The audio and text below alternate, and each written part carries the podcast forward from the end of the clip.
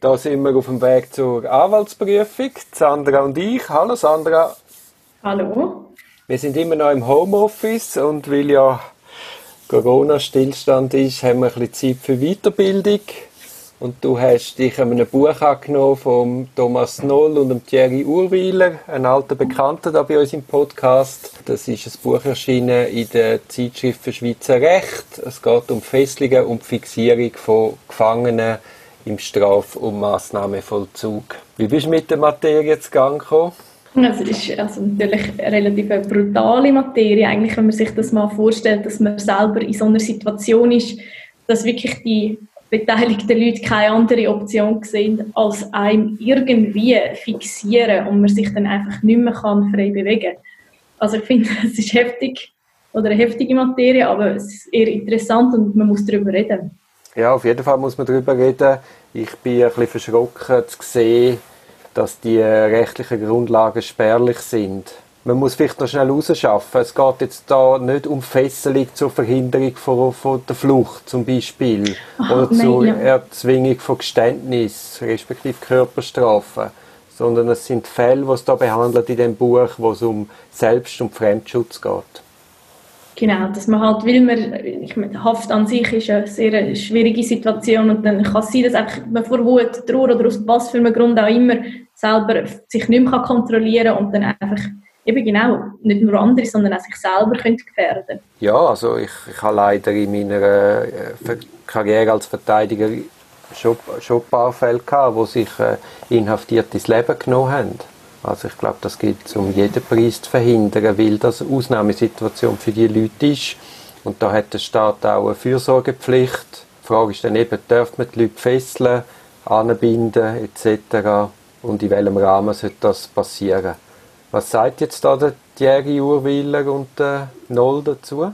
Ja, sie sagen, klar, das ist, es ist zulässig, das muss man können machen, aber eben, es ist einfach wichtig zu sagen, es ist Ultima Ratio, das soll nicht einfach mal passieren, das, das dürfen wir dann machen, wenn es wirklich nicht anders geht. Und sie versuchen dann auch, das ein bisschen so eine Übersicht zu geben oder eine Art Checkliste, Handlungsgrundlagen zu schaffen, wo man sich daran orientieren kann, wann darf man das überhaupt machen? Und dann eben, wie sollte man das Ganze auch ausführen. Und Wie meine ich jetzt nicht eigentlich die handwerkliche Ausführung, sondern das Ganze rundum. Wer darf das machen? Was kommt denn daraus, kommen daraus raus für Begleitarbeiten, dass man, wie man es dokumentieren muss und so weiter. Der Fall ist ja leider in letzter Zeit, es ist jetzt auch schon wieder ein Zeitchen her, aber hat ja ein bisschen tragische Dimensionen angenommen, da im Fall Carlos, wo ja der, der Vollzug nicht, nichts Besseres gewusst hat, als den stundenlang anzubinden. Genau, ja. Er ist so ein bisschen das Beispiel, das wahrscheinlich alle ein bisschen kennen, die sich da im Strafmaßnahmenvollzug befindet. Genau, ich wollte damit ähm, nur sagen, eben, es ist nicht eine Problematik, die nur theoretisch besteht, sondern es ist, ganz, es ist sicher, wenn Sie mit dem Buch eine Sache andiskutieren, wo, wo schon längst hätte passieren sollen. Ja, definitiv. Was sind jetzt deine Erkenntnisse aus dieser Lektüre? Ja, eben wünschenswert wäre insgesamt, dass man mal äh, eine rechtliche Grundlage schafft, und zwar die gleiche für alle, also schweizweit, dass man nicht einfach in den Kantonen jeder so ein bisschen seine eigenen Brötchen backt und es einfach darum eine riesige Heterogenität ist. Mhm. Also das wird im Buch vorgeschlagen. Und dann haben sie auch sonst eben diverse Ideen, dass man, also das setzt irgendwo bei, bei der Ausbildung vom Personal, dass die Leute da drin geschult werden, um eine Gefahrenlage überhaupt mal erkennen, dass man dann auch einen, einen Ablauf hat, also dass, man, dass es klar ist, wann, in welcher Situation muss ich handeln und was sind genau die einzelnen Handlungsschritte, die ich darf machen Wer darf überhaupt die Handlungen vornehmen?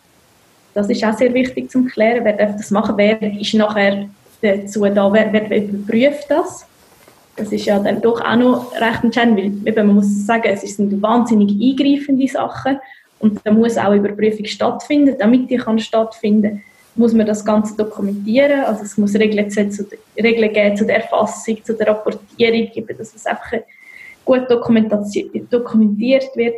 Und ähm, was sie auch noch sehr rausschreiben, ist, hey, man muss auch den Betroffenen eigentlich erklären, und sie aufklären darüber, was passiert da, was haben sie trotz allem auch für Recht, wie können sie sich dagegen wehren und so weiter und so fort. Das ist ja allgemein ein, ein, ein, ein, ein dunkles eine dunkle Ecke vom Vollzug. Ich mag mich, oder es kommt immer wieder vor, dass man die Leute in Arrest setzt.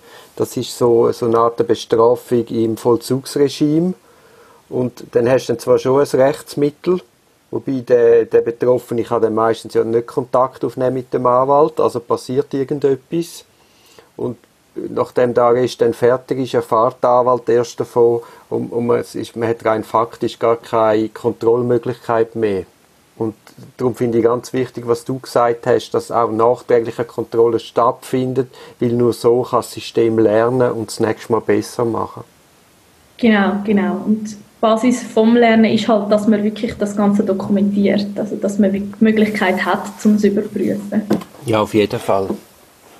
Ja, nein, ja. spannend. Also der Thierry ist sehr aktiv, ist wieder ein wertvoller Beitrag, wo zwar Definitiv, nur einen Randbereich ja. betrifft und zum Glück nur ganz wenige Fälle. Aber es dunkelt mich auch sehr wichtig, dass man auf, auf so einen massiven Eingriff vorbereitet ist in den Vollzugsanstalten.